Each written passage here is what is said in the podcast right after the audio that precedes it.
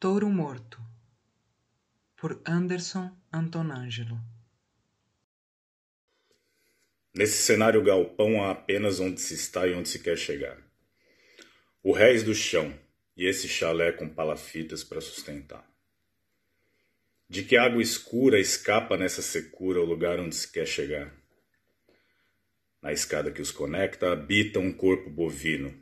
Em cima, a família Embaixo, um trabalho oco, braçal, absorto.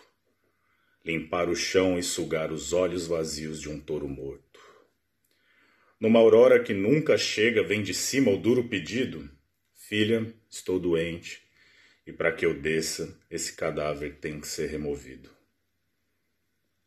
Pausa na enfadonha arrumação, cansaço e alguma consternação. Também estou doente, mãe, mas para mim ainda há chances de remissão. E assim para ambas cai a ficha na surpresa da revelação.